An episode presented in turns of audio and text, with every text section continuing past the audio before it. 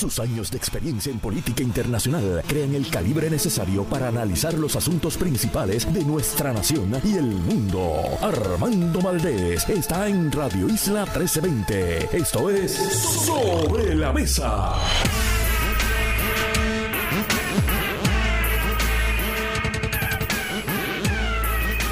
Buenos días Puerto Rico, soy Armando Valdés, usted escucha sobre la mesa por Radio Isla 1320. Hoy en Sobre la Mesa Gloria Ruiz Cuilan estará con nosotros, oye, y la política sigue dando de qué hablar, hablamos con ella sobre todo el quehacer en el Capitolio, en la Fortaleza, hasta en Washington. Además, Ángel Matos, José Pichi Torres Zamora estarán con nosotros. Ellos son legisladores del Partido Popular Democrático y del Partido Nuevo Progresista, respectivamente, grandes amigos y nuestros analistas aquí todos los jueves. Además, Papo Cristian estará con nosotros. Con él hablamos sobre la vigésima, si ya se cumplen 20 años de esta cruzada nacional contra los disparos al aire en Puerto Rico. Vamos a estar hablando sobre lo que han logrado, que es mucho, y lo que esperan lograr en esta celebración de despedida de año. Y en el último segmento, Dora Hernández Mayoral estará con nosotros. Ella es la directora interina de la Fundación Rafael Hernández Colón, hija, por supuesto, del gobernador. Pero además, ella es autora de libros para niños y niñas. Ustedes saben que ese es un tema que me apasiona a mí, la lectura en la niñez temprana. Ella tiene un nuevo libro los misterios de Santa Catalina, sí.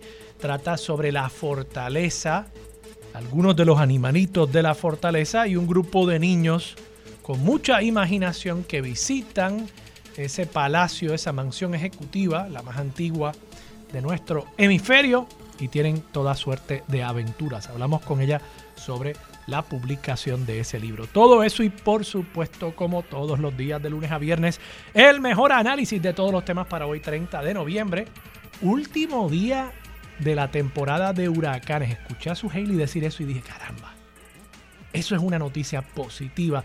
Y gracias a Dios que en toda esta temporada no fuimos impactados directamente por ninguna tormenta, no tuvimos ninguna tragedia que lamentar. Vamos, Hemos tenido esas lluvias torrenciales que de pronto nos sorprenden, pero no es lo mismo, no es lo mismo, particularmente para todos los que vivimos el horror del huracán María y sus secuelas. 30 de noviembre, último día de la temporada de huracanes de este año 2023. Son las 8 y 5 minutos de la mañana. Los asuntos del país tienen prioridad. Por eso llegamos a poner las cartas sobre la mesa. Vamos a poner las cartas sobre la mesa de inmediato. Hay varios temas que quiero discutir en la mañana de hoy. Por supuesto que tengo que discutir la portada del periódico El Vocero y es que la comisionada residente ya ha confirmado lo que ya antes había anticipado Edwin Mundo que para que no se me confundan, no, Edwin Mundo no está en el equipo de la comisionada residente, lo estuvo por muchísimo tiempo. Ellos trabajaron muy de cerca, pero, pero, en este ciclo electoral, Edwin Mundo se ha abanderado con el gobernador de Puerto Rico, es su director de campaña, y a pesar de estar en el equipo contrario, ya él tenía la información de que Elmer Román, ex secretario del Departamento de Seguridad Pública, iba a ser la persona designada por la comisionada residente para ser su compañero de papeleta. Yo creo que esto es un desarrollo interesante, amerita una conversación y un diálogo y un análisis más amplio y se los voy a ofrecer en este primer segmento. Quiero hablar también sobre la nota de portada del periódico El Nuevo Día sobre las gestiones legislativas tanto de Jesús Manuel Ortiz como de Juan Zaragoza, que son los dos aspirantes a la gobernación por el Partido Popular Democrático y que se enfrentarán en primaria en junio. Pero antes quiero tocar un tema que bien lo trae hoy José Delgado, amigo, colaborador también de este espacio y por supuesto corresponsal del periódico El Nuevo Día en Washington. Y es una nota que me da también algo de aliento, es algo así como una noticia positiva como la del último día de la temporada de huracanes. Está en la página 41 del periódico, la sección de mundiales, diría Kenneth McClintock que la sección de noticias nacionales. Porque claro, esto que voy a discutir es una noticia que tiene que ver con las elecciones en Estados Unidos. Dice José Delgado, el presidente Joe Biden mantiene una considerable ventaja entre los potenciales votantes latinos frente al republicano Donald Trump de cara a las elecciones de 2024, en momentos en que esos electores defienden con fuerza el derecho al aborto según una nueva encuesta. El estudio de opinión de las organizaciones Unidos Us y Mi Familia Vota confirmó, sin embargo, que la inflación, específicamente en el costo de los servicios médicos y la vivienda, el acceso a un empleo de calidad y la delincuencia y el acceso a armas de fuego son preocupaciones principales de esos electores. Y dice que la encuesta hecha por Gary Segura de la empresa BSP Research indica que a un año de las elecciones el presidente Biden tenía una ventaja de 51% a 33% sobre el expresidente con un 16% que afirmó que no sabe cómo votaría. La ventaja de Biden se amplía cuando se le coloca frente al gobernador de Florida, Ron DeSantis, 53 para Biden en ese caso hipotético y 25 para el actual gobernador de la Florida. Esto, por supuesto, es una encuesta de paso a nivel nacional. Quiero decir, a nivel de los 50 estados y presumo que el Distrito de Columbia, donde votan los electores por la presidencia. Pero claro, ¿qué sucede? Que la elección presidencial en Estados Unidos no es una elección nacional. La elección presidencial en Estados Unidos es 51 elecciones locales, o al menos estatales, diríamos, en las que se define a partir del voto de los electores dentro de los límites de ese estado o del Distrito de Columbia, se define si un candidato u otro candidato se va a llevar la totalidad de los votos de ese estado en el Electoral College. Por tanto, cuando uno mira estas encuestas a nivel nacional, a nivel de todo Estados Unidos, uno tiene que tener mucho cuidado porque puede llevarnos a engaño.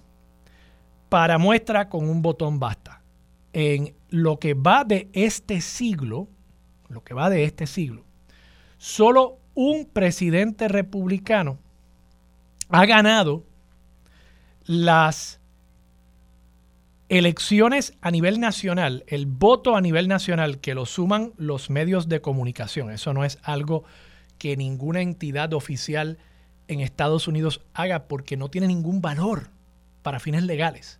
Para fines legales lo que vale es que Biden ganó el estado de Georgia, por ejemplo, y por tanto los electores que van al Electoral College del estado de Georgia, todos van a votar por Biden, porque los electores en el estado de Georgia, los votantes, los que fueron a las urnas, eligieron mayoritariamente a ese candidato pero es irrelevante el número total de votos que saque un candidato o el otro a nivel nacional en cuanto a la selección del presidente. Ahora, por mucho tiempo daba la situación que coincidía el número total de votos que emitían los electores en los 50 estados y el Distrito de Columbia con la persona que salía electa en el Electoral College.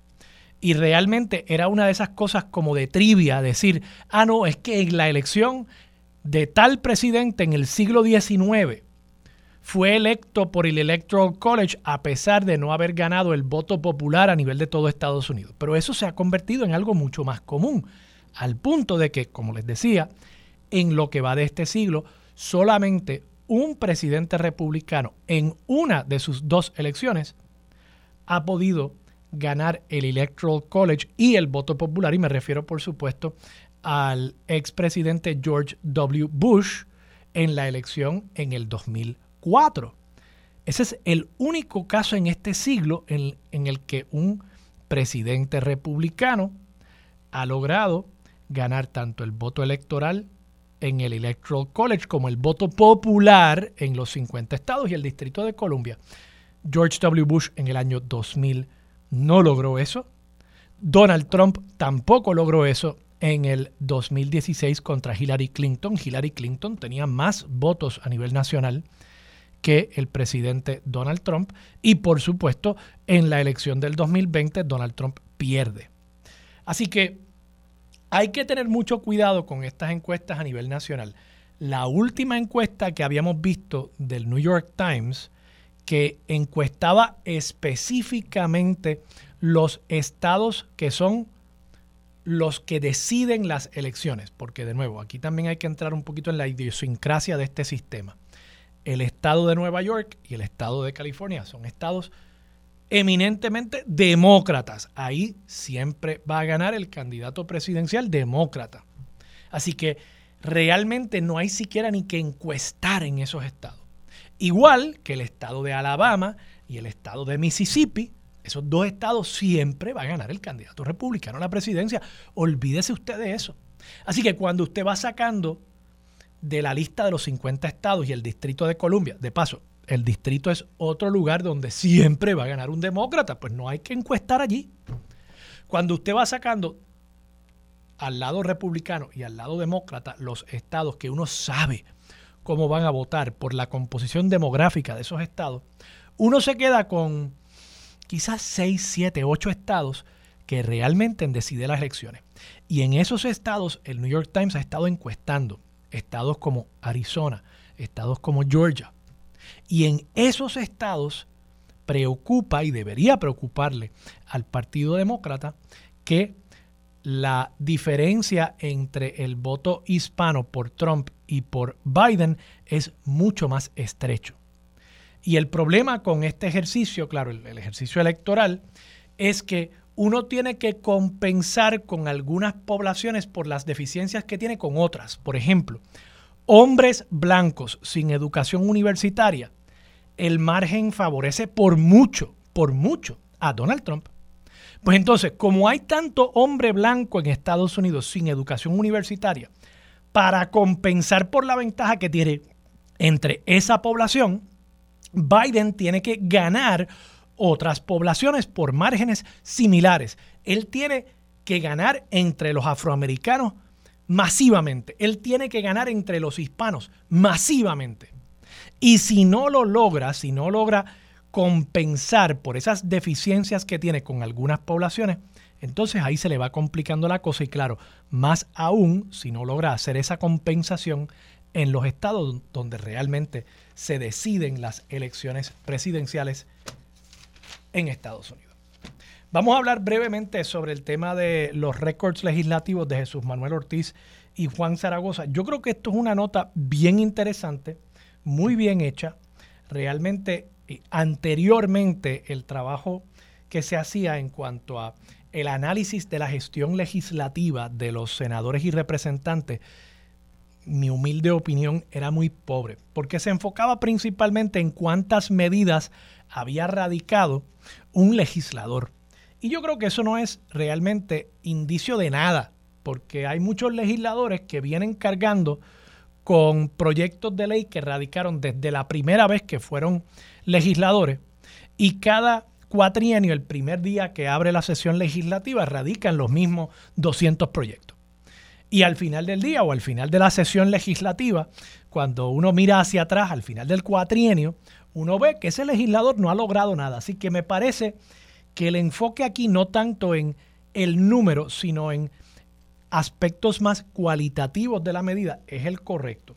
Y en particular me pareció interesante que, y la nota que estoy citando es de Génesis Ibarra Vázquez, página 4 y 5 del periódico El Nuevo Día de hoy, es que ella hace un análisis de los temas que atiende uno y el otro como legislador. Y yo creo que esto es bien interesante. Jesús Manuel Ortiz, por ejemplo, temas de interés en su obra legislativa, ampliar garantías de usuarios de cannabis medicinal, retiro, perspectiva de género, derechos de la mujer, ambiente, salud y educación. O sea, Jesús Manuel Ortiz con esta obra legislativa evidentemente se decanta más por temas sociales. Juan Zaragoza, en cambio, sus temas de interés son asuntos fiscales, energía, salario mínimo, infraestructura, derechos de la mujer también, Universidad de Puerto Rico y asuntos sociales como la comunidad sorda. Nada, me parece interesante.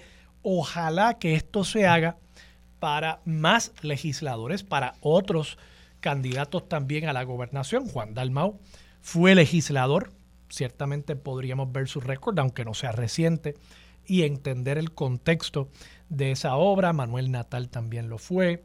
Eh, y otros, otros legisladores, Ana Irma Rivera Lacén, que está aspirando a la comisaría residente. Me parece bien interesante.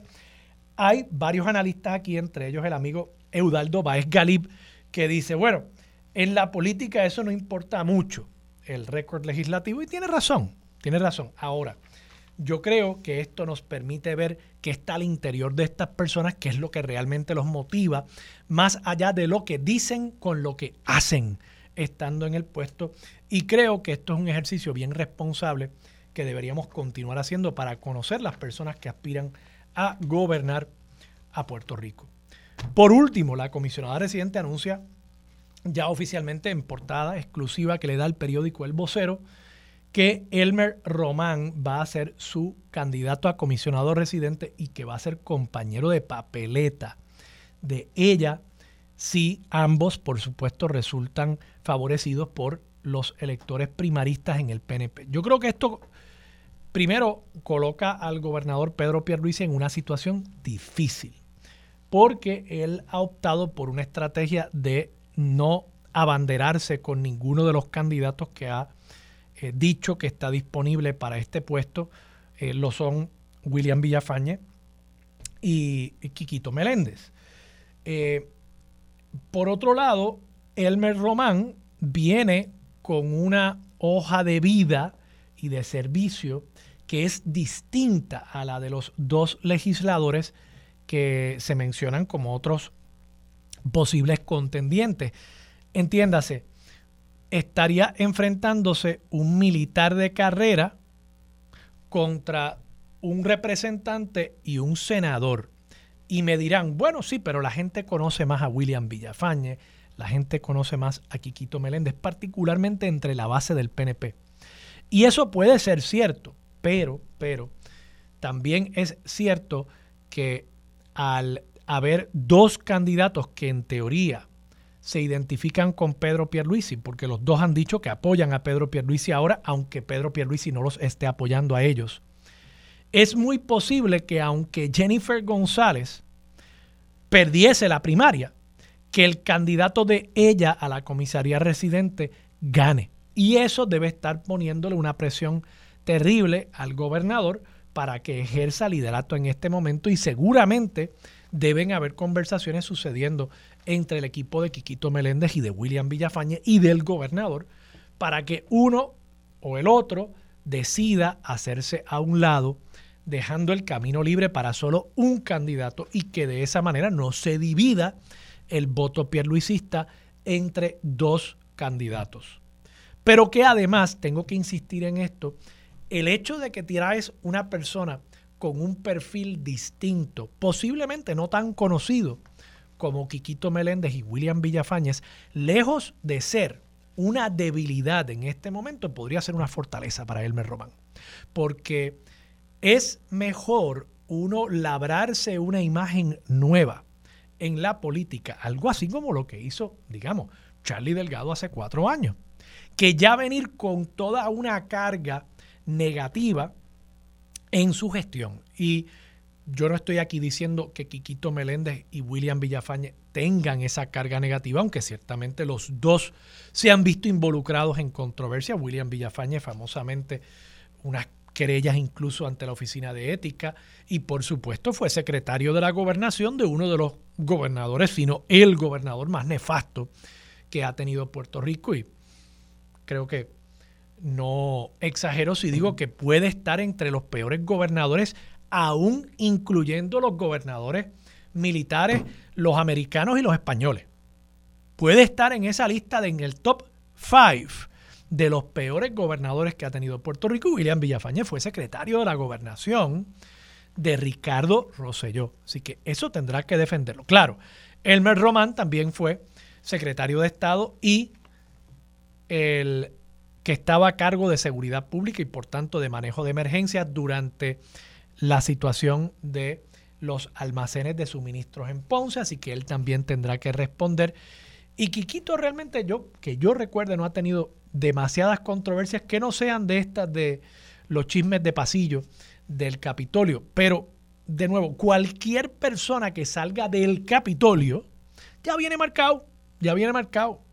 Y la percepción de los legisladores en Puerto Rico y en todo el mundo tiende a ser más negativa. Por tanto, si se está enfrentando aquí dos legisladores ante una persona que va a tratar de venderse como militar, como un outsider, como una persona que viene a hacer las cosas de forma distinta, no con las mismas malas mañas del Capitolio, pues yo creo que Elmer Roman puede tener, puede tener una pequeña ventaja en esta etapa del juego político y por supuesto que ni hablar del hecho de que está solo del lado de Jennifer González, mientras del lado pierluisista tú tienes ya dos candidatos que se van a dividir el voto pierluisista, a menos que sea que Pierluisi gane con 80% y puedan dividirse 80% del voto 40-40 y aún así ganarle al voto más menguado que apoye a Jennifer González y a Elmer Román. Pero no siendo eso,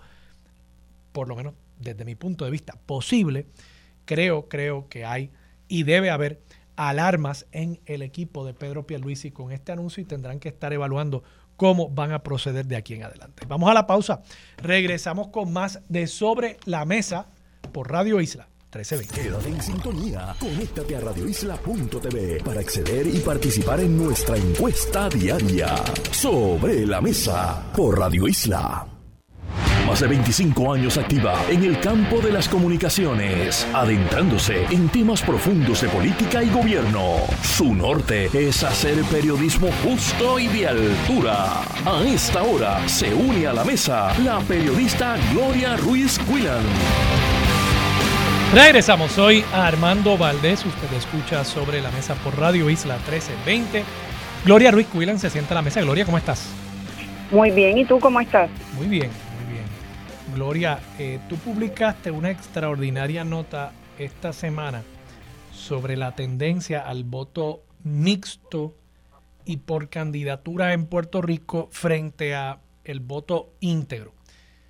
Vamos a empezar desde cero. Yo hice esto el otro día con, con los radioescuchas.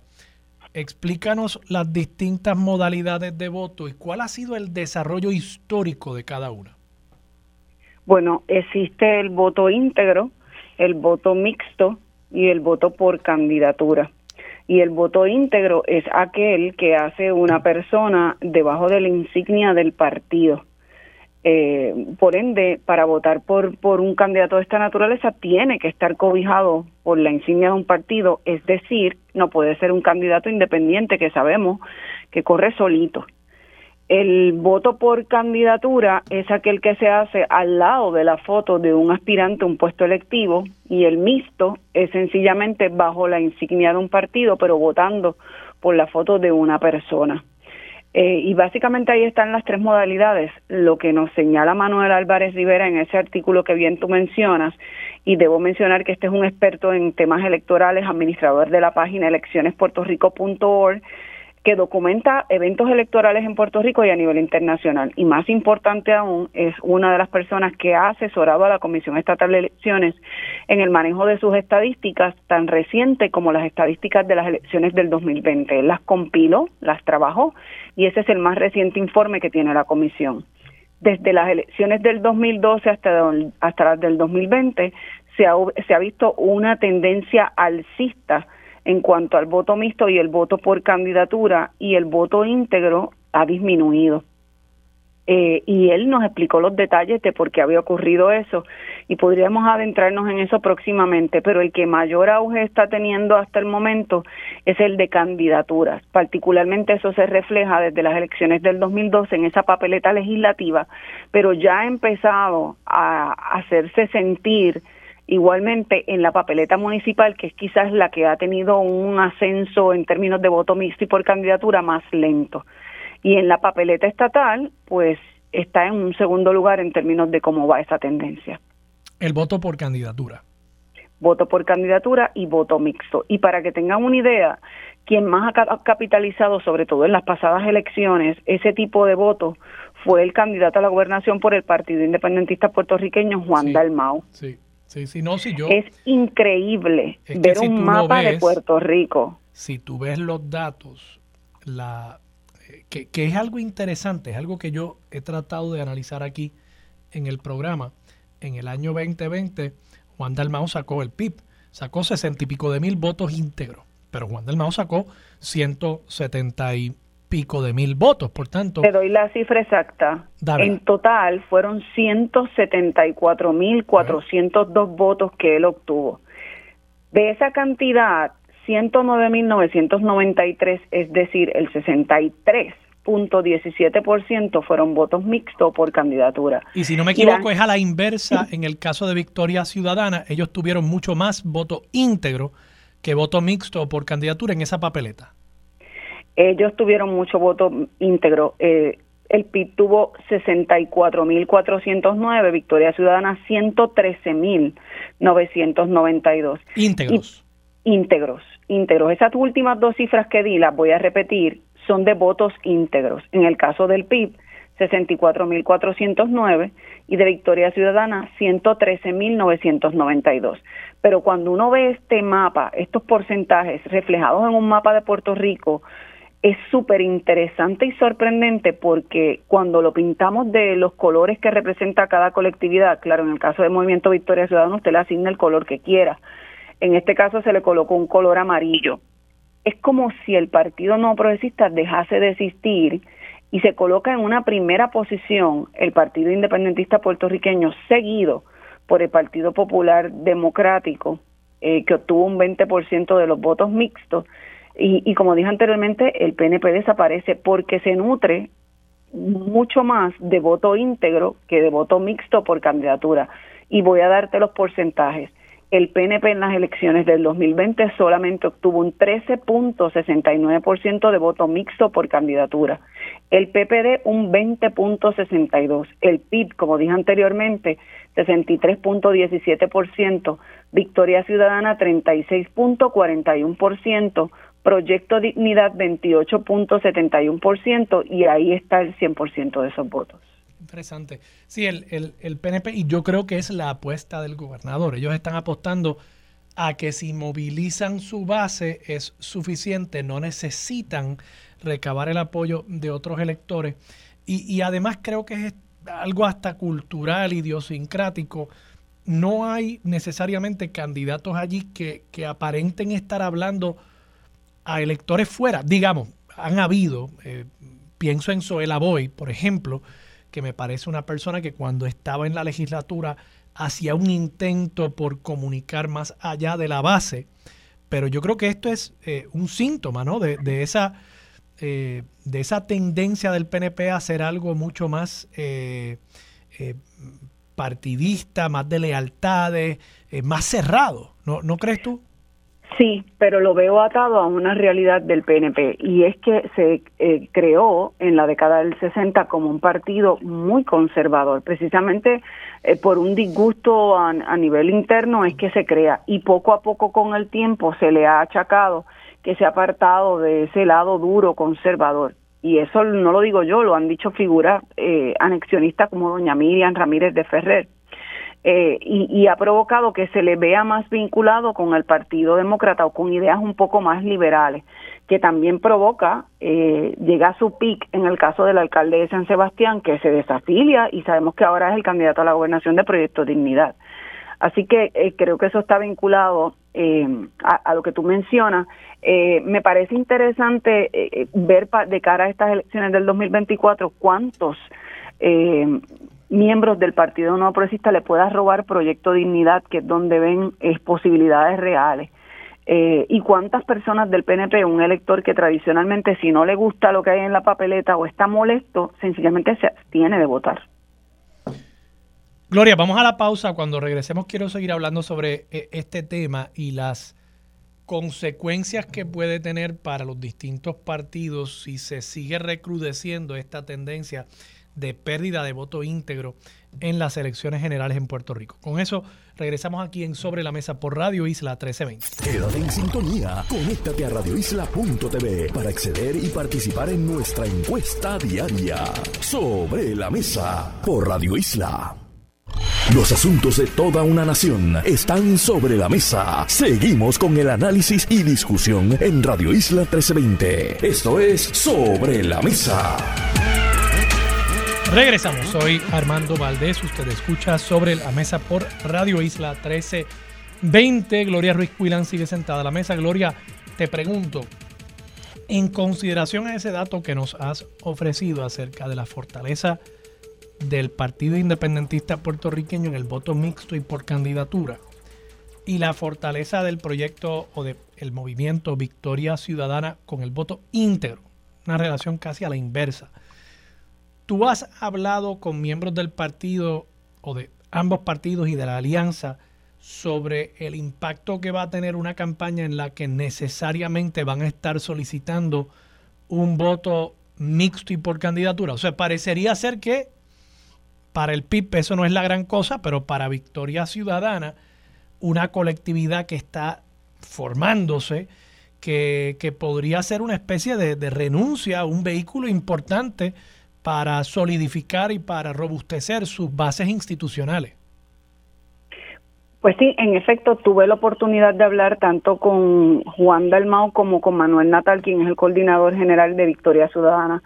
Y ambos en entrevistas separadas dijeron estar conscientes de, de que la tendencia alcista favorece la alianza, la alianza que ambos impulsan y voy a leerte unas expresiones de, Natal. Nuestro planteamiento desde el comienzo del cuatrenio sobre el tema de las alianzas ha sido precisamente fundamentado en que ya el elector con su voto, utilizando la herramienta del voto mixto, del voto por candidatura, ha comenzado a hacer alianzas cuando sale a votar y vota por candidatos y candidatas de distintas colectividades, inclusive candidaturas independientes.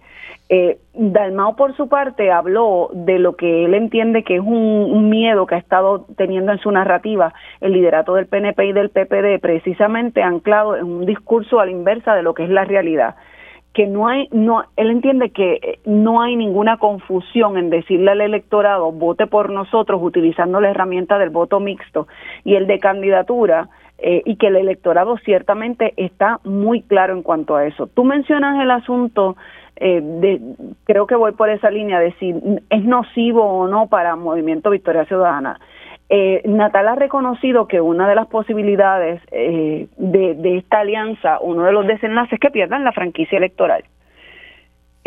porque necesitas, de acuerdo al código electoral, el voto íntegro para poder mantenerte eh, con tu franquicia electoral.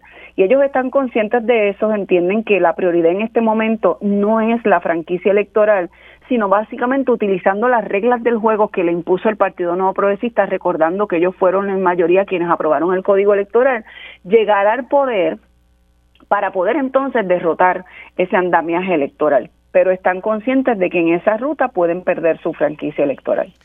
¿Tú has analizado si perdiesen la franquicia, si es como era antes que el PIB salía corriendo, buscaban los endosos y en cuestión de unas semanas ya estaban de regreso en la Comisión Estatal de Elecciones con su personal, con sus comisionados, o, o la ley, el código electoral cambió ese esquema, mi recuerdo, no, no sé si, si estoy en lo correcto, es que no le permitiría al partido que pierda la franquicia, o sea, podría reinscribirse, pero los efectos que surtiría esa reinscripción, por ejemplo, en cuanto a su presencia en la Comisión Estatal de Elecciones, no se verían hasta, hasta que inicie el próximo proceso electoral. O sea, no es que en enero ellos volverían a tener su personal ahí. ¿Esa es tu lectura?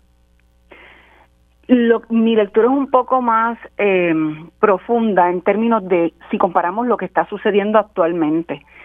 Eh, estos partidos emergentes eh, no tienen representa en estos momentos no tienen representación plena en la Comisión Estatal de Elecciones, lo que nos llevaría a concluir un poco entonces qué estamos perdiendo porque no no quiero decir que es gran cosa, vamos, porque porque no no no, es mi ánimo minimizar el logro de estos eh, partidos emergentes que, que, que lograron estar ahí, pero la verdad es que el código electoral no les reconoce esa plena participación en la Comisión Estatal de Elecciones.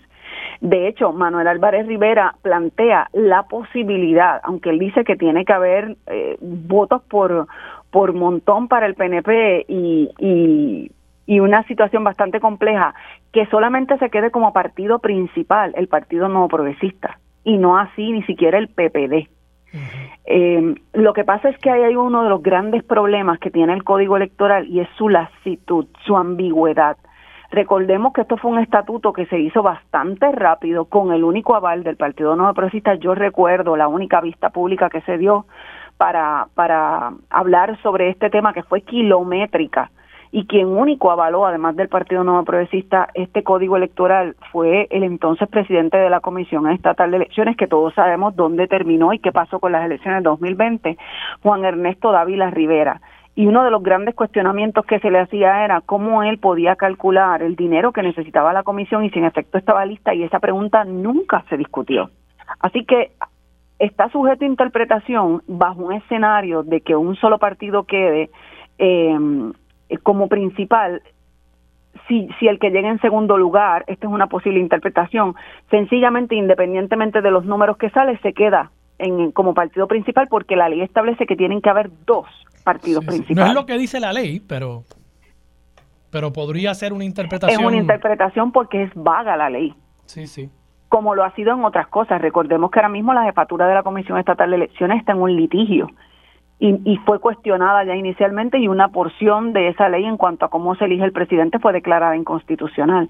Así que es sumamente interesante todo este tema de cómo quedaría configurado eh, después de las elecciones del 2024 la participación en la Comisión Estatal de Elecciones y por supuesto el esquema político de Puerto Rico. Y un asunto que me parece mega importante que lo trajo Natal en la entrevista que nos concedió es el hecho de, de cómo el, el código electoral está cimentado en una dinámica que no la sostiene la forma en que vota el electorado puertorriqueño, porque entonces si ha ido en una tendencia alcista el voto mixto y el voto eh, por candidatura, ¿cómo es que estamos primando en el código electoral lo que es el voto íntegro?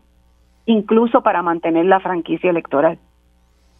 Sí, sí, sí, habría que eh, habría que volver a, contar, yo creo. O sea, la, insignia del partido, el voto bajo insignia, debería significar algo, incluso en el caso de un voto mixto.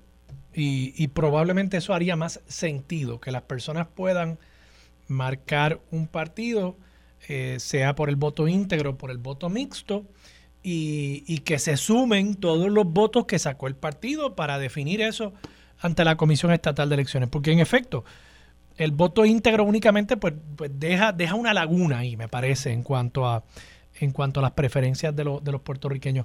Eh, Gloria, mencionaste el tema, nos queda, no nos queda tiempo, pero quiero que me, que me digas qué está pasando con el caso sobre la presidencia de la comisión. La Comisión Estatal de Elecciones, recordemos que el presidente senatorial presentó un primer pleito que fue declarado como inmaduro. El, ciertamente el juez... ¿El este pleito o el presidente? El pleito. El, el, pleito fue declarado inmaduro. Es que no me quedó claro, Gloria. El pleito, te aclaro. El pleito fue declarado como inmaduro. Eh, y, y, el juez sí fue claro en que la, el, lo que él llamó interinato de la presidenta actual de la Comisión Estatal de Elecciones no podía ser de manera indefinida. Así que yo no me atrevo a decir que dio un plazo porque tampoco dio ninguna directriz eh, una sentencia en donde dijera tienen que ejecutar X cosa, pero dio como punto final cuando se acabara la sesión legislativa. Así que una vez culminó la sesión legislativa, el presidente senatorial volvió al tribunal eh, y más reciente eh, le pidió en un recurso que se llama intrajurisdiccional al Tribunal Supremo que acogiera el pleito que él presentó y lo atendiera por la premura, por la importancia del caso y por el hecho de que ya mañana comienza el periodo de erradicación de candidaturas oficial ante la Comisión Estatal de Elecciones. El Partido No Progresista, en una moción que presentaron ayer, está dispuesto, le pide al tribunal, al igual que Dalmao, asuma este pleito, acójalo por favor, pero obviamente difiere de todos los alegatos y los argumentos que presenta el líder senatorial, incluyendo que la presidenta de la Comisión Estatal de Elecciones no está en un interinato. El PNP, el gobernador y la Comisión Estatal de Elecciones, eh, representados por el procurador eh, de justicia dicen, no, es que ella no está en un interinato, ella está ejerciendo los roles de la presidencia a tono con lo que dice el código electoral cuando no hay un presidente eh, ahí, pero ella no está usurpando esa, ese, ese, ese espacio. Eh, y le pide que se aplique la cláusula de continuidad, que no es otra cosa que cuando un funcionario se le venció el término, se va a quedar en la posición en el cargo hasta tanto llegue la persona que lo sustituya.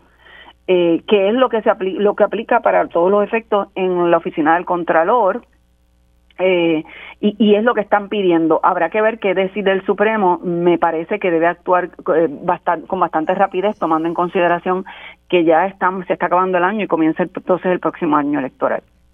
Gloria, muchas gracias. Siempre a la orden, buen día. Gloria Ruiz Cuilan, periodista del Nuevo Día. Vamos a la pausa, regresamos con más de Sobre la Mesa por Radio Isla 1320. Quédate en sintonía, conéctate a radioisla.tv para acceder y participar en nuestra encuesta diaria. Sobre la Mesa por Radio Isla. Aquí discutimos los temas legislativos con fuentes expertas, directas y sin miedo a hablarle al pueblo. Ahora se une a la mesa los legisladores José Pichi Torres Zamora y Ángel Mato. Regresamos, soy Armando Valdés, usted escucha sobre la mesa por Radio Isla 1320. José Pichi Torres Zamora, Ángel Mato, ¿cómo están? buenos, días, para, ti, Armando, para Pichi, todo Puerto Rico y felicidades. Buenos días para ti, para obviamente para Ángel y Armando, este, tomándome un privilegio personal, felicidades por lo del libro. De ah, verdad que leí la noticia y tú y yo que hablamos de ese libro desde que lo estaba, ¿verdad? Estaba en tu mente, ¿te acuerdas? En aquella época nuestra. Sí, sí, agradecido. De verdad que me alegró sobremanera leer la noticia. Así que felicidades a ti y a tu esposa que ha sido instrumental en esto. Te lo agradezco, hermano, te lo agradezco. De verdad. Eh, bueno, eh, hablemos sobre lo que está pasando en la política puertorriqueña. Comencemos quizás con el anuncio de la candidata a la gobernación por el Partido Nuevo Progresista, aspirante, eh, Jennifer González, que alude a que su compañero de papeleta será Elmer Román, confirmando una noticia que había anticipado ya Edwin Mundo. Eh, Pichi, comencemos contigo. ¿Qué, ¿Qué te parece a ti? Mira, yo he hecho entrevistas durante la mañana y sin quitarle mérito al señor Román, la pregunta es, ¿el Mel Who? O sea, ¿quién? O sea, ¿qué ha hecho el Mel Román en caso mío como estadista? Él fue, hasta secretario de Estado. Pero ven acá, el Mel no vota desde el 2000. El Mel no votó en ningún referéndum ni consulta estadista en Puerto Rico. Él no votó ni siquiera por el gobernador Ricardo Rosselló, ni por Luis Fortuño, ni siquiera por Wanda Vázquez en la primaria. Elmer no sabe lo que es la palma y si le preguntas qué palabras acompañan al logo de mi partido, no lo sabe. Si le preguntas en qué mes se fundó el PNP y en qué año, no creo que lo sepa. Si le preguntas quién es el comisionado electoral, renta. Obviamente de San Sebastián no lo conoce, así como no conoce a Lepia, comisionada de, Salina. No conoce el liderato, punto. Como una persona que no conoce el liderato de mi partido, que no ha estado en las buenas y en las malas, que no ha estado cuando perdemos, que se va corriendo cuando Wanda es candidata, ¿quiere ser comisionado de mi partido? Esa es la pregunta que él me, tiene que contestar a mí, a Pichi, no, a Pichi. Fíjate, y no es Pichi que es representante, a Pichi el estadista, a Pichi el PNP, que viene de la juventud del PNP, donde un padre fue, mi papá fue director, de presidente de unidad, fue vicepresidente de un partido, tesorero de un partido, fue perseguido por los PNP, por los populares en su momento, ¿verdad? Es una historia de ayuya. Eh, y me tiene que contestar a mí como estadista, que he estado en todo que fui secretario de este partido y nunca lo vi ayudarme en el 2013, que fui secretario del partido, reorganicé el partido, nunca lo vi ayudarme, que soy eh, eh, ahora mismo este director ejecutivo del partido, no lo vi en la reorganización, he trabajado en reorganizaciones desde siempre. Elmer Who. Esa es la pregunta que yo creo que me conteste Elmer Román. Tú sabes que te quería, te quería coger, o sea, como hacemos nosotros en los medios a veces. Dime. Eh, y, y he buscado aquí la noticia sobre la confirmación de Elmer Román y aquí dice, Román obtuvo, cuando, cuando Elmer Román fue confirmado como secretario de Estado, que claro, esa votación va a la Cámara también, así que nos da una oportunidad.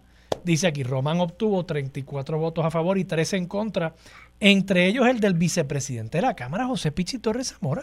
¿Tú le votaste en contra? Yo le voté en contra a Elmer Román en ese momento. ¿Qué tú le tienes en contra a, Elmer Román? Bueno, porque Elmer Román no me demostró a mí en ese momento que podía ser secretario eh, de Estado de Puerto Rico. Yo estoy claro para récord. Yo, tú sabes cómo soy yo, yo no me escondo. Sí, sí, sí. Y yo tuve unas conversaciones con él y de repente lo mismo, llegar de la nada. Primero que yo entendía que el desempeño que había tenido el gobierno de Ricardo no fue bueno. Eh, segundo, eh, él siempre dijo que era una persona política cuando estuvo en el gobierno, en la diferentes obviamente tenía una función de seguridad donde no se mete la política y no se debería meter la política, pero una cosa es la política, política pública, que se hace a través, como tú y yo sabemos, de un partido político y de su plataforma, pero es bien fácil decir, yo no brego con política ni con políticos, y ahora, y ahora querer ser un político. El, eh, of all people, el Román. Te digo, Armando, que me explique a mí, a no pinche representante, fíjate, yo pasé jurisdicción sobre él en aquella vez, que me explique a mí, PNP, estadista y miembro de este partido desde nacimiento. ¿Sabes si, Quiquito, ¿Sabes si Quiquito y William Villafañe votaron? Bueno, Villafañe no estaba en el, en el Senado en ese momento. Quiquito, ¿sabes si le votó a favor o en contra de Hermes Román? No sé, habría que buscar la votación. Sí, no, no encuentro. yo, sí, yo, sí, yo, yo, sí recuerdo la mía. Sí, sí, no, tú, le votaste en contra. Ahí, ahí tengo que decir que está siendo enteramente consecuente. Eh, Ángel Mato, ¿qué, te parece a ti? Bueno, bueno, se sienten los aires de, del mandá navideña en el Partido Nuevo. Muchacho. Este, una cosa, yo siento un cambio. yo me siento fuzzy, warm and fuzzy. Tú sabes que, que, esto me recuerda, no sé si ustedes han visto que en la alianza, en la alianza Victoria Independentista, de, perdonen, que yo sé que no les gusta que les diga así, pero, pero pues que se me, se me escapa porque son los nombres de los partidos, ¿verdad? Uno pensaría, bueno, pues uno podría usar eso. Pero nada, está bien. En la alianza, en la alianza que no es independentista, el partido que no es independentista ya, eh, ellos van a tener competencia fraternal en los puestos donde no haya una, una eh, ¿verdad? Un acuerdo. Entonces yo digo, caramba, eso es entre dos partidos distintos que pueden tener una competencia fraternal y ahí en el PNP se están matando. Matando. Mira, mira, mira, Pichi cómo me ha salido con el pobre Elmer Román. Pero por lo menos podemos decir que Pichi ha sido consistente en su oposición en contra de Elmer Román y eso eso eso tiene brownie points cuando tú vas a analizar las cosas. Eh, ciertamente Edwin Mundo es el Grinch de la Navidad, que varias veces le dañó la fiesta a con relación a este anuncio, pero de fondo, entrando al análisis, ciertamente el Partido Nuevo Progresista descuidó o no se preparó para un día como hoy, en donde la comisionada dejaría de ser comisionada y luego de 20 años teniendo el control de la comisaría residente, pues como que el bullpen de candidatos no estaba tan robusto como uno quisiera tener en el roster si esto fuera un juego de béisbol. Y como habrás visto, querían al general Reyes, se formó aquel todo momento, ese señor fue un programa de televisión y dejó al pobre Ferdinand con la boca abierta cuando dijo que no iba, entre otros nombres que suenan. Sabemos que para el 2028 hay un joven de nombre Luis Dávila Pernas que hizo unos pininos, se puso en vitrina Después declinó, pero él está ahí y lo que quedaría pendiente, obviamente, es la potencial primaria, William Villafañe, Quiquito Meléndez para la comisaría, de materializarse, porque todavía son lanzamientos más allá del de William y, y la intención de Quiquito, pues ahora en estos últimos días, 30 días de erradicación de candidaturas que nos trae el mes de diciembre, pues, pues vamos a ver si, si se da o no se da, habrá que ver. Sí, yo, yo tiendo a coincidir contigo, Ángel, que esto de alguna medida u otra, y te quiero preguntar a ti, Pichi, eh, de alguna medida u otra, esto tiene que estar eh, haciendo que, se que se tomen decisiones al interior del equipo de Pierluisi, porque fíjate, Pichi, entiendo tu punto sobre Elmer Román, que no ha estado ahí. Yo creo que eso tú lo ves como una desventaja muchas personas pueden verlo no como una ventaja, pero, pero es, es un lienzo en blanco, ¿verdad? Es un blank canvas. Y, y sobre ese lienzo, pues se puede crear una proyección de una persona que ya ellos están intentando hacerlo, que es militar, que es un profesional, que no viene de la política tradicional. Y del otro lado tú tienes a dos figuras que son legisladores y que ustedes deben saber ¿verdad? La, mala proyección, justificada o no, que tienen los legisladores. Entonces, ahí Elmer Román puede tener una ventaja. Y además, súmale a eso que en el lado del equipo de Pierluisi, aunque el gobernador no ha dicho estoy con este o estoy con aquel, tú tienes a dos tipos que han dicho que están con Pierluisi. Entonces, el voto pierluisista va a estar dividido en esa papeleta para la comisaría residente, no así el voto de Jennifer. Y entonces, pues, de entrada parecería que Elmer está en una posición más sólida para poder ganar la comisaría, aunque Pierluisi sea el candidato a la gobernación del PNP. E, ¿Esto se está discutiendo al interior del PNP? ¿Existe la posibilidad todavía de que uno o el otro, William o Quiquito, opten por eh, hacerse a un lado? Mira, no, yo te diría que no. Yo William está totalmente enfocado en su candidatura, recogiendo los endosos, programando, ¿verdad?, para recoger los endosos. Quiquito está, te diría que está también enfocado en su candidatura. Y bueno, de lo que tú me planteas, si el Román fuera el candidato único del partido, donde no hubiese primaria, pensando en una elección general, donde obviamente tú llevas el mensaje amplio, como se dice, y, tú sabes de estrategia, el mando, política, pero él tiene que pasar primero por la base de un PNP, de un partido, y decirle al partido eh, por qué. Y de hecho, yo fui expresivo cuando el general eh, de la Guardia Nacional, el general de la Guardia Nacional, dijo si iba o no iba, que quería ser candidato a consenso. Y yo dije, no, lo que se quiere la base del partido PNP es que se tiren a la calle, que haya candidatura, que hablen a favor de lo que creen y cómo lo creen. Y yo te aseguro que la base de mi partido lo va a evaluar. Ahora, tengo que estar claro para récord, o sea, una persona que no tiene un chicharo en el PNP, que es el comisionado residente, la segunda posición más importante de este partido a nivel eh, ¿verdad? De, de, papeleta estatal. Eso pesa, eso pesa.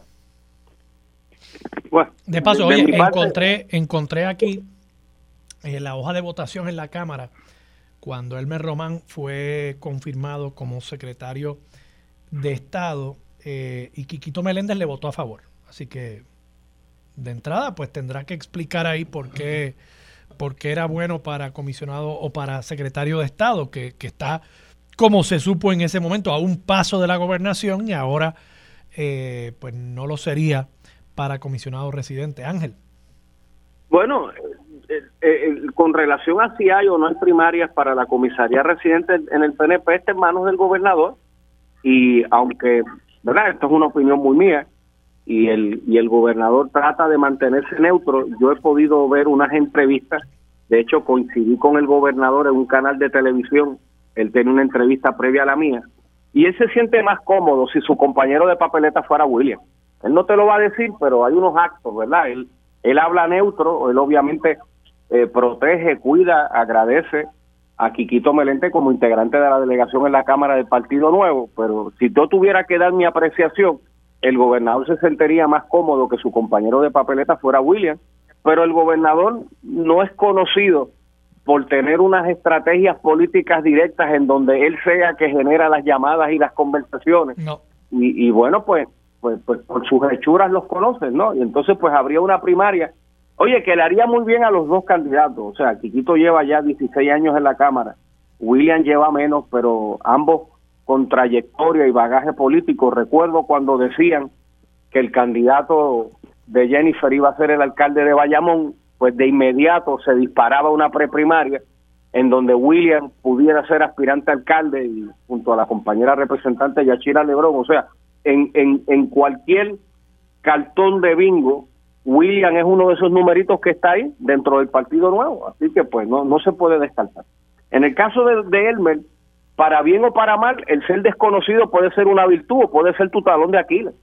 Yo creo que a partir de este domingo, cuando Jennifer anuncie eh, su candidatura allí en la casa de Barbosa, yo creo que la apuesta de esa dupleta es apelar el voto PNP estadista. Y por eso van a la casa de Barbosa.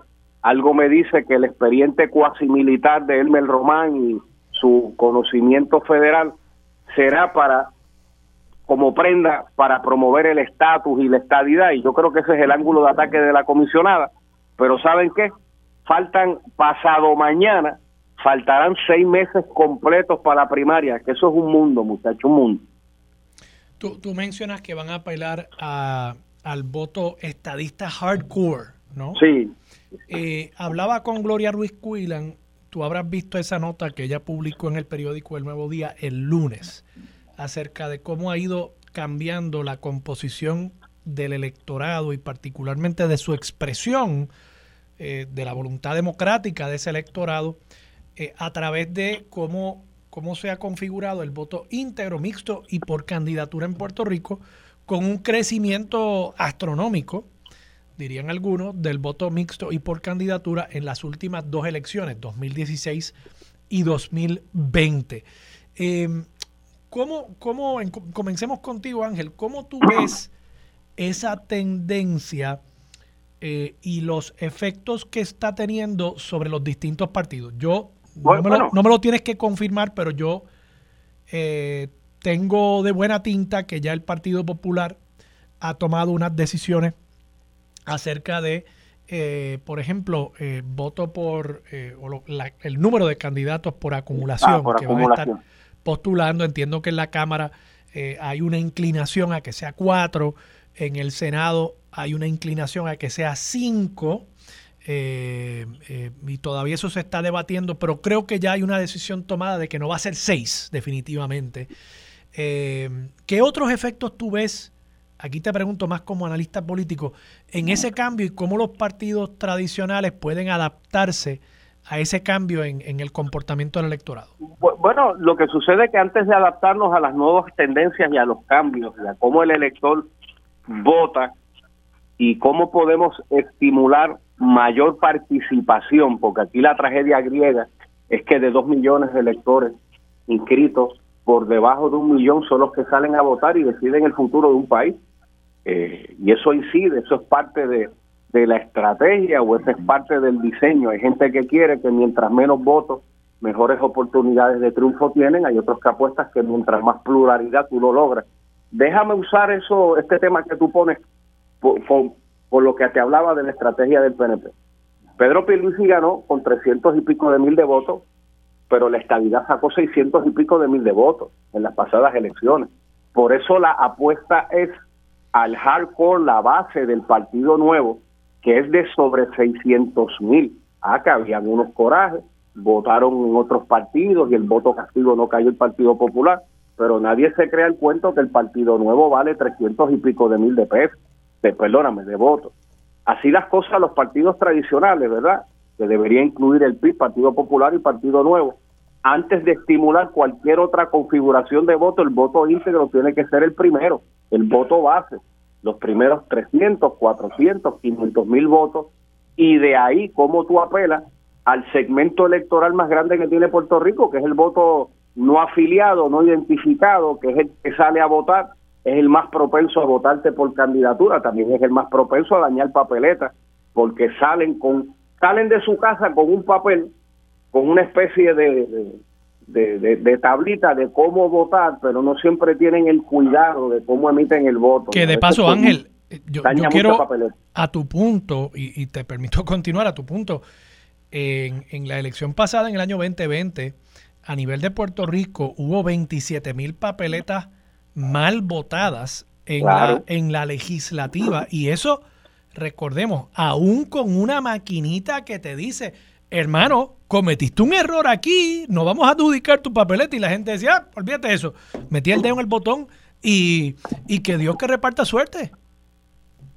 Correcto, y entonces eso va a requerir mucha educación, ese es el reto que tiene la alianza inalianza en donde ellos pretenden educar el país, aunque postulen candidatos formales, candidatos de agua, pues cuando tú llevas eso al ejercicio... No, no les pues digas eso, que también se molestan. No, no, que cuando vas al ejercicio ya tú sabes que... Tienes que usar un lenguaje inclusivo sobre lo... Lo, lo que te quiero decir es que el que vote por el PIB íntegro, pues Ana Irma Rivera Lacer no coge un voto. No. Porque tienes que, ¿verdad? Ir papeleta por papeleta haciendo los cruces. Y, y en ese ejercicio se daña mucha mucha papeleta. yo sigo sin entender, y déjame pasarle el micrófono ahí a Pichi, yo sigo sin entender el cálculo que ha hecho particularmente Victoria Ciudadana, que, que tiene, eh, como me decía Gloria, tuvo en la elección pasada más del doble de los votos íntegros que tuvo el PIB. El PIB está acostumbrado a coger mucho voto mixto y por candidatura Victoria Ciudadana estaba sembrando las bases de, una institucionalidad sólida, con más de 100 mil votos íntegros. Eh, y entonces van a continuar postulando dos candidatos por acumulación en Cámara y Senado, pero van a invitar a los electores a, no votar íntegro en la papeleta legislativa por naturaleza.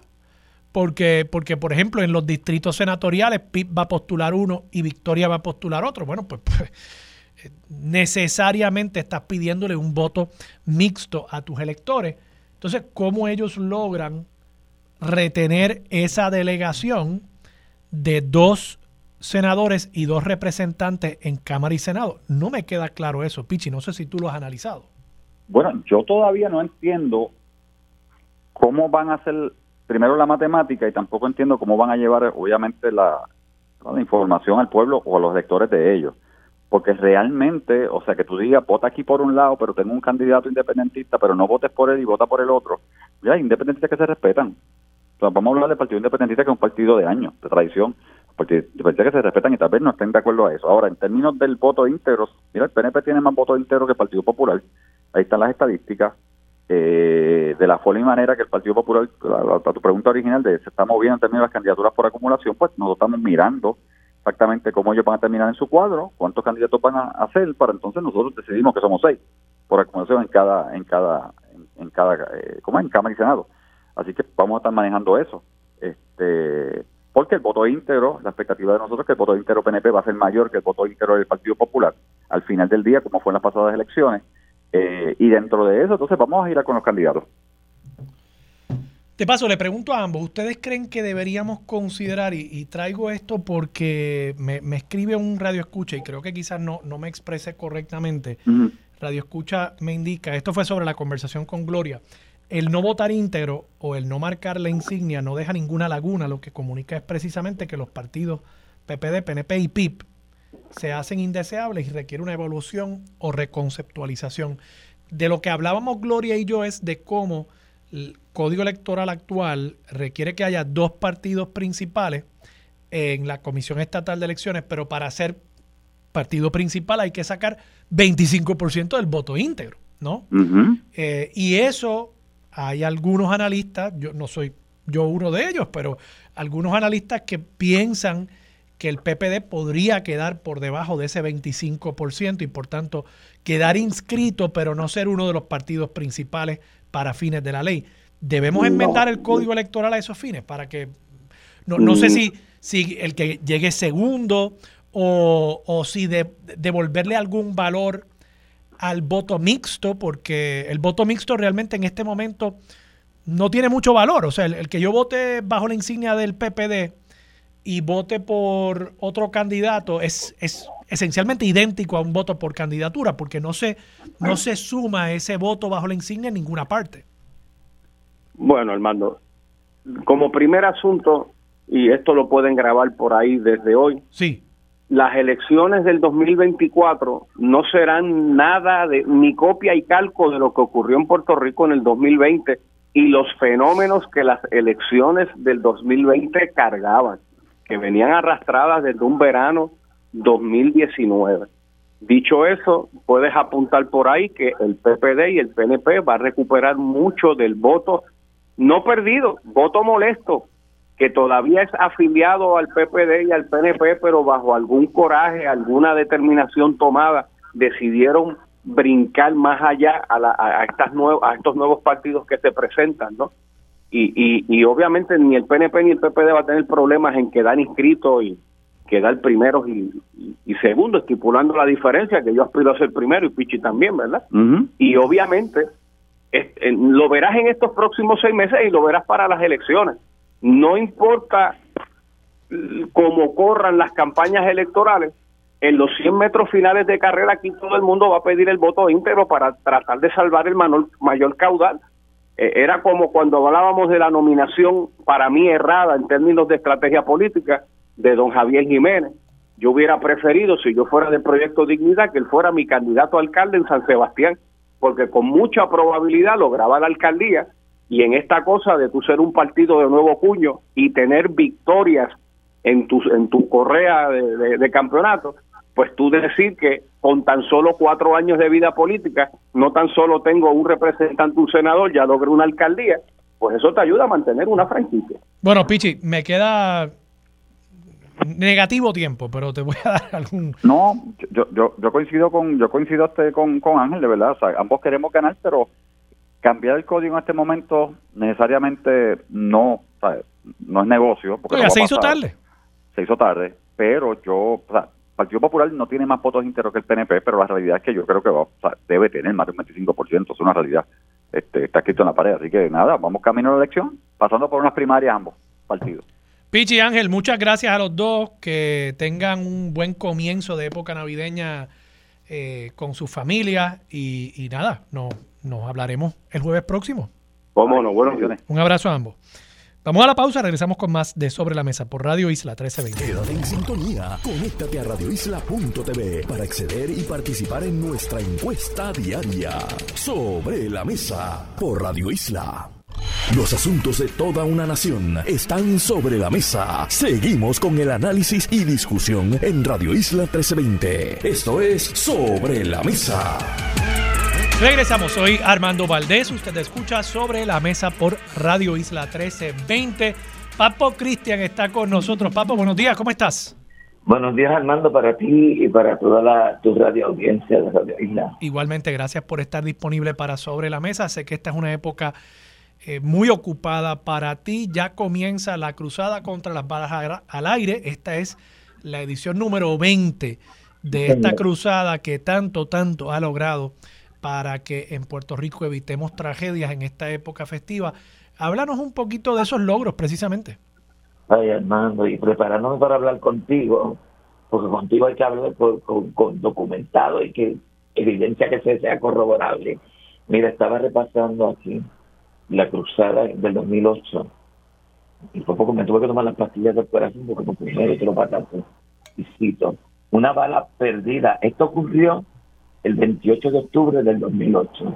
Una bala perdida mata a Gloricel Carmona González, de 23 años, en la madrugada del martes 28 de octubre del 2008, mientras dormía junto a su hijito de nueve años de edad, en el barrio ingenio de Toa Baja. Gloricel estaba preñada con seis meses de embarazo y su bebé nació por. Este, te confieso que empecé a llorar y, y, todavía es, que la muerte de, una sola persona le duele a uno.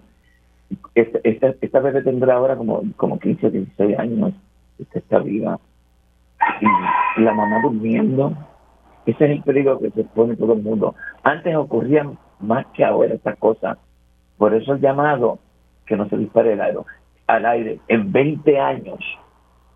Nosotros, nosotros, y, y no soy yo, la palabra aquí es nosotros, el pueblo de Puerto Rico, porque la campaña ha logrado unir a, todo el país como un solo pueblo, una sola voz, un solo sentir. ¿Y sabes por qué, Armando? Porque el valor más importante del ser humano es la vida. Sin vida, pues no existimos, no somos nada. Y hay que proteger la vida. Y en Puerto Rico no existe la pena de muerte. y, nosotros tenemos que luchar. Hay un mandamiento que dice que no matarás tampoco. Los logros han sido, ha habido cambio en las leyes. Somos el único país, yo creo que en el mundo, donde se ha logrado en estos 20 años que la ley se firmó, la estoy, estoy buscando por aquí porque tengo el papeleo, este, Armando, desde el 2011, de noviembre, se firmó una ley donde se convoca a todo el gobierno de Puerto Rico a celebrar durante el mes de diciembre el mes de los disparos al aire. Y en particular el día 31 como el día de los disparos al aire. Y entonces te, voy a adelantar algo. Estamos montando y van a ver caravanas. Acabo de escuchar el mensaje que, que, mandó el señor gobernador y me emocioné. Un mensaje bien humano, bien bonito para que no se dispare al aire. Yo te lo estoy adelantando, pero primero que, que lo sabes en público. Pero la, la, la, la concienciación ha resultado los puertorriqueños cuando nos convocan el sentimiento, el espíritu y el corazón, respondemos, somos un pueblo como extraño con el aire bendito. Y en esto, desde el más bueno hasta el más malo, ha respondido desde el ambulante hasta el que vive en el condado, que ahí se celebran actividades también. Y lo otro, esta cruzada no nació en la iglesia, no nació en la legislatura, no nació en el club cívico, no nació en estas cosas por ahí que predican. Esto fue en la esquina de aquí, en una de las esquinas de Manuela Pérez, que los bichotes y la gente que trafica con droga, la muerte de Jessica Pacheco Calvente en el 2003 impactó, a Manuela Pérez le impactó y según impactó a César Cordero Dávila, el Caserio Quintana. Y aquí se decidió en el 2004 que no se iba a disparar. Papu, y, te pregunto, eh, en, ese, en esos 20 años, eh, ¿cuándo fue la última la última muerte en esta época, ¿no? En la época de, pues pues de despedida de año. La última muerte la, fue la de Carla Michelle en Hebrón, que tú sabes que fue aquí en, San Juan. Y la penúltima fue la de Francisco Javier Laiteiva, en 20 años. ¿Y eso fueron en qué años? En el 2010, 2010. en Bayamón, mataron a Francisco Javier Cáncer Flores, de 14 años, despidiendo el año a las 12 salió afuera y, lo, mataron. Carla Michelle Negrón Vélez, 15 años, aquí en San Juan. Son los últimos dos muertos. O sea que hace, más, hace más de 10 años que no hemos tenido una muerte en despedida de año por una bala perdida. Y sí, y como dice don Carlos, que la muerte de Carla Michelle sea la última muerte por una bala perdida. Armando, porque matan a un ser humano, pero destruyen a la familia la familia que más firme se ha mantenido es la de Carla Michel, porque don Carlos y Evelyn han seguido luchando por esto. Y, el, Carla ha pasado a ser un símbolo de vida, un símbolo de precaución, un símbolo de conciencia. Papo, y, te pregunto algo, ¿cuán preocupados están ustedes con esta tendencia alcista que ha habido en cuanto al tema de las licencias deportación en Puerto Rico. El, representante José Bernardo Márquez del movimiento Victoria Ciudadana ha publicado datos que realmente son para pelos. En el año 2017 en Puerto Rico había 88 mil licencias de armas entre las deportación y las de tiro al blanco. Como tú sabes, esa distinción se eliminó y ahora es solamente una licencia que te permite portar o tirar al, al blanco y el número total, como se flexibilizó la ley, el número total ha aumentado hasta 188 mil. Entonces, vamos, me preocupa que, de pronto tantas y tantas y tantas personas tengan eh, e, ese implemento en su hogar y que vayan a pensar que el 31 de diciembre, con cinco palos encima, que es también eh, una manera de celebrar la despedida de año. ¿Ustedes les preocupa eso también? Armando, eso es espantoso, ¿cómo no va a preocupar? Y no oye las noticias que han matado un montón, estos canallas asesinos, cobardes, hombre. No sé. Han matado a sus mujeres, muchos de ellos tienen portación de armas. Sí. Le están dando armas a cuanto loco, cuanta loca perdida por ahí hay que no tiene mente ni razonamiento. Y entonces las personas tienen a cuando se, se, se, se ponen fuertes a resolver el problema, se les va la razón y actúan como bestias, y eso que son animales racionales. Eso es peligroso. Y entonces, una de las justificaciones es que hay una ley que se dio en los Estados Unidos, no, que la gente se puede armar. Óyeme, pero en los Estados Unidos, ¿cuántos estudiantes no han matado? ¿Cuántos francotiradores no han matado que se quieren a matar gente viciosa y asquerosamente? Eso, no puede ser así. No se le puede dar un arma a cualquiera. Eso sí, que hay que mejorar entonces la vigilancia. Una cosa, esto es un problema social y eso de estar dando licencia, eso no es. Tú no puedes estar resolviendo los problemas como, como está ocurriendo ahora en el Oriente Medio. Tú me matas uno, yo te mato, tú me matas cuatro, yo te mato veinte. Eso no es así. Es preocupante. Y, y eso demuestra, hay chus que somos un país de acá del occidente, de la democracia, muy culto, muy preparado, pero tenemos las manos embajadas de sangre, no hay humanidad, no hay sensibilidad. Todo lo queremos resolver cayéndote encima.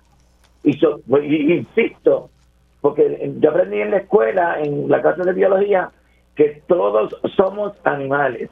y de la cara de rey, porque a veces los animales actúan más racionales que nosotros los seres humanos. Preocupante, Armando. Y creo que, que el, el, legislador tiene la, la, la razón.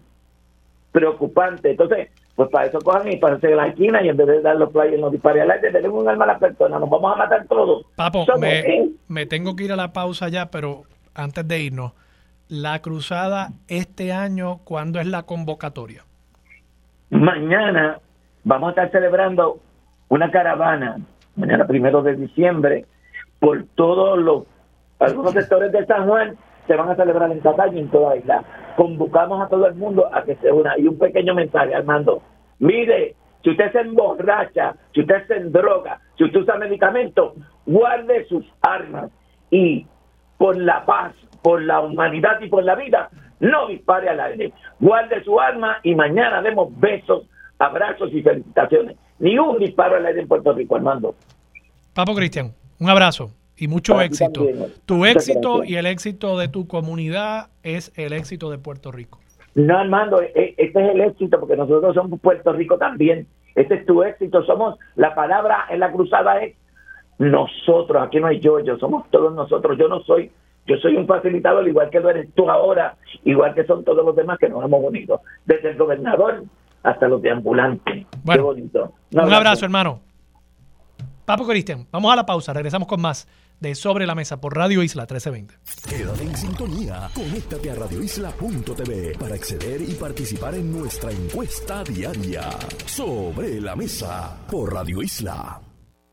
Los asuntos de toda una nación están sobre la mesa. Seguimos con el análisis y discusión en Radio Isla 1320. Esto es Sobre la Mesa.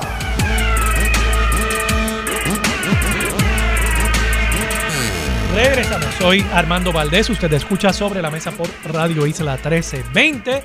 Y a esta hora está la gran amiga Dora Hernández Mayoral aquí con nosotros. Dora, buenos días, ¿cómo estás? Muy buenos días, Armando. Muy contenta, muy contenta. Dora, tú has publicado un libro eh, eh, para niños y niñas nuevo, Misterio en Santa Catalina. Tú me enviaste una copia adelantada, lo leí, lo he leído con mis hijas. Mi hija mayor Lila está encantada con el libro, me lo pide todas las noches. Háblame un poquito de Misterio en Santa Catalina. Pues Misterio en Santa Catalina es primeramente un libro para niños.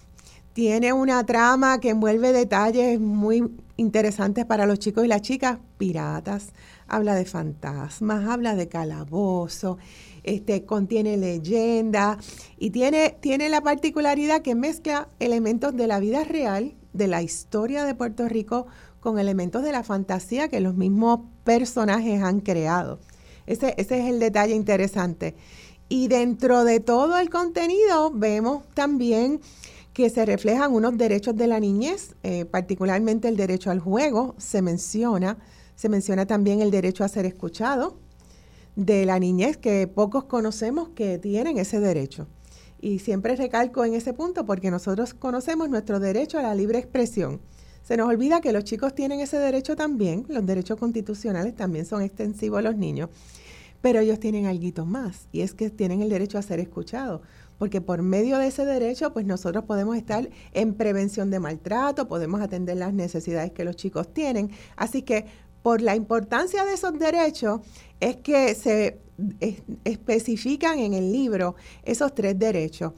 Hay otros más que están presentes a través de las ilustraciones. El, derecho a la salud se ve reflejado en la página que vemos el comedor con distintos tipos de platos típicos de Puerto Rico, que los chicos pueden este, hablar también sobre qué les gusta, qué no les gusta, qué alimentos se cultivan en Puerto Rico, y podemos profundizar muchísimo tiene elementos del programa de estudios sociales también, porque está dentro de un edificio histórico que es la fortaleza.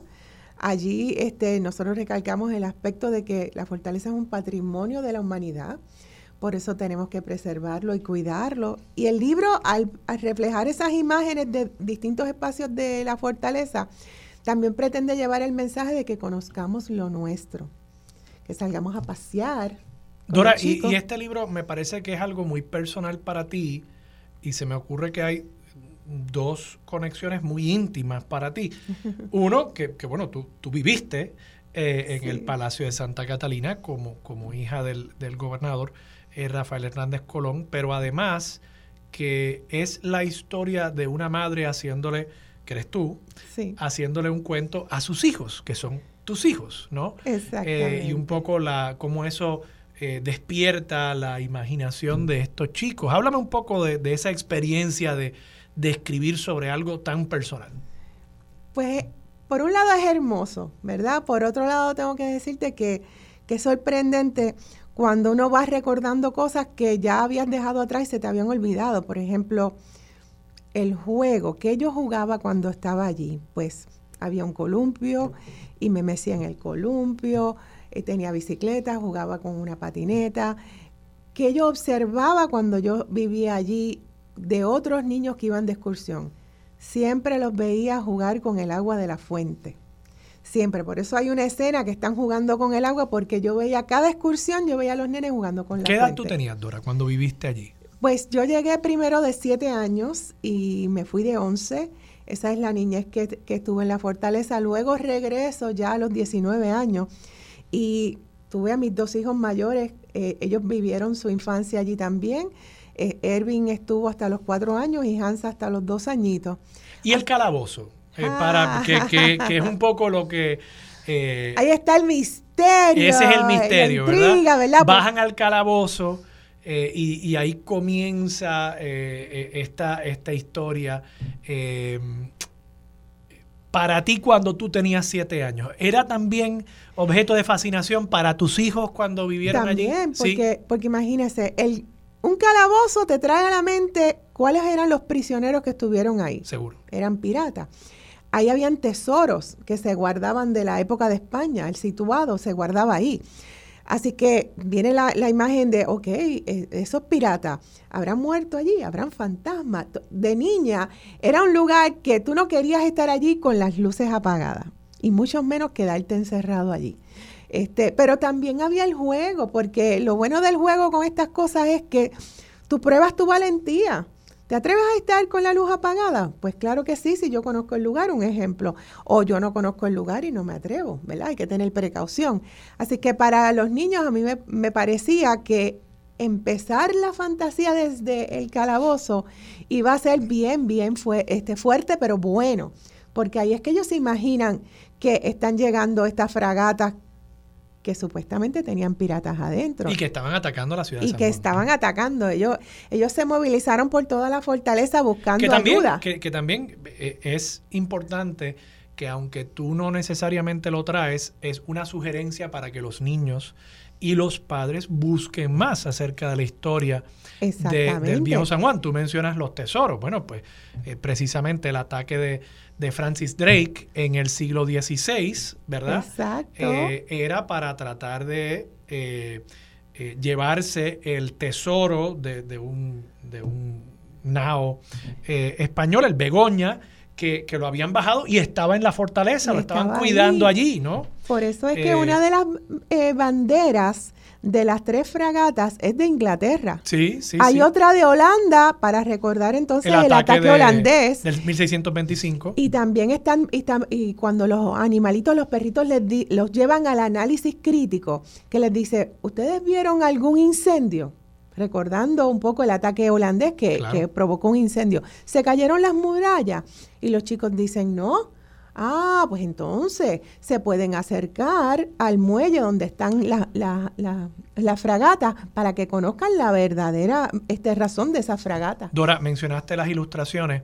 Trabajaste mm. con una buena amiga mía que también ilustró eh, los dos libros que, hemos eh, publicado mi esposo y yo, eh, de la serie de Un Coquí de Boriquén. Trabajaste con Nivia Ortiz. Eso fue maravilloso. eso, eso es vamos a decir que es lo mejor que ha pasado, ¿verdad? En el sentido de que... Una artista puertorriqueña extraordinaria. Extraordinaria. Nivia no solamente pudo plasmar lo que estaba dentro de mi corazón y en mi mente, sino que como ella utiliza la técnica de colores, es sumamente atractivo para la niñez esa escena. Eh, cuando los chicos abren el libro, entran dentro de esos lugares mágicos gracias a las ilustraciones de Nivia. Así que yo, yo tengo que decir que ella hizo una labor extraordinaria. Cuando comparamos con el diccionario pictórico que está al final, tenemos una serie de fotografías para que los chicos puedan ver, este es el edificio real, esta es la parte real y esta es la parte de las ilustraciones que me proyecta una fantasía. Van a ver los detalles que ella incluyó, detalles reales de, eso, de esos espacios. Bien, bien eh, hermoso, captó captó también la personalidad de los personajes, este, valga la redundancia, ¿verdad?